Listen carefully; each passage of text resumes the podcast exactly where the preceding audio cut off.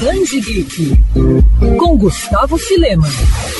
Nem todo herói usa capa. Prova disso são nossos avós, verdadeiros guerreiros que fazem de tudo pelo bem-estar dos filhos e netos. E para quem não sabe, no dia 26 de julho é comemorado o Dia dos Avós. Afinal, nada mais justo que uma data especial para quem é especial nas nossas vidas. E carregado de memória afetiva, o novo livro do premiado autor Fabrício Carpinejar, Vovó é Poder, homenageia as avós. A obra lançada pela Bertrand Brasil com ilustrações de Anacárdia apresenta a história de uma menina e sua avó. Pode fazer chuva, pode fazer sol, que as duas estão juntinhas. Ao longo das páginas, a menina vai descobrindo que a idade é apenas um número e que podemos somar ou diminuir para chegar ao valor real. Repleto de sensibilidade, Vovó é Poder é um livro que nos faz refletir sobre a importância de construir uma sociedade melhor com respeito aos idosos. E para falar mais sobre o livro, o Band Geek recebe Fabrício Carpinejar, Fabrício, primeiramente queria te parabenizar pelo trabalho e, claro, pelo lançamento. Queria saber se você se inspirou nas suas avós ou em alguma outra avó específica para poder escrever esse livro. Em quem eu me inspirei para fazer Vovó é Poder? Não foi na minha avó, já que a minha avó é de uma geração que, infelizmente, partia cedo.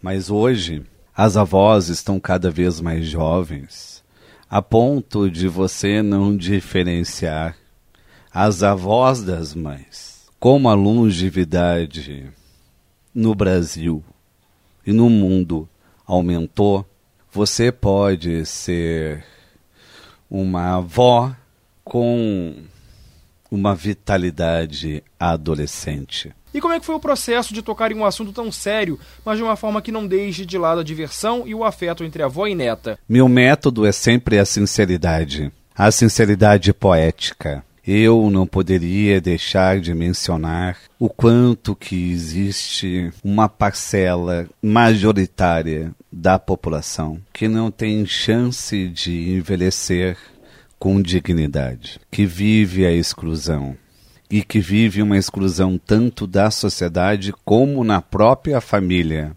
Muitos idosos não são acolhidos pelos seus próprios filhos ou netos. Ficam sem chão.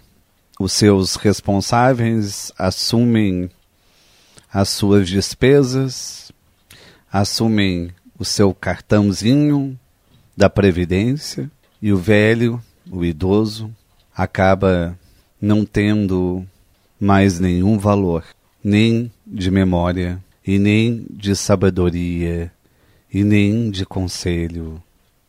É como se ele não tivesse mais função social. Engajamento social tem que ser cultivado em casa desde cedo. Ou seja, ensinar a criança a emprestar o seu brinquedo, ter uma consciência coletiva. E é tão importante porque o avô mostra que a vida não é para sempre. O avô e a avó mostram para o neto que você não pode viver isoladamente, que precisa dos outros. A grande alma da vida é continuar as histórias dos outros. Outro ponto bem legal é a forma como você e a Anacardia construíram a imagem de uma avó que foge dos clichês. Isso foi planejado ou foi surgindo durante o desenvolvimento da obra? O livro foi construído primeiro pelo texto e depois a Ana Cardia ficou responsável pela ilustração. Ambos se combinam, se completam, se perfazem.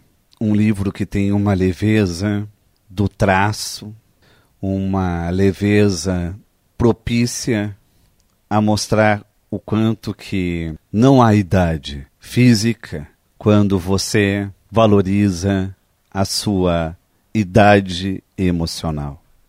E uma frase que particularmente me tocou muito foi que a avó pode ser um fio que conecta com o passado ou que leva para o futuro. Queria que você, queria que você pudesse falar um pouco sobre isso e o quanto significa. A avó é o elo da família. A avó que ensina o respeito às crianças.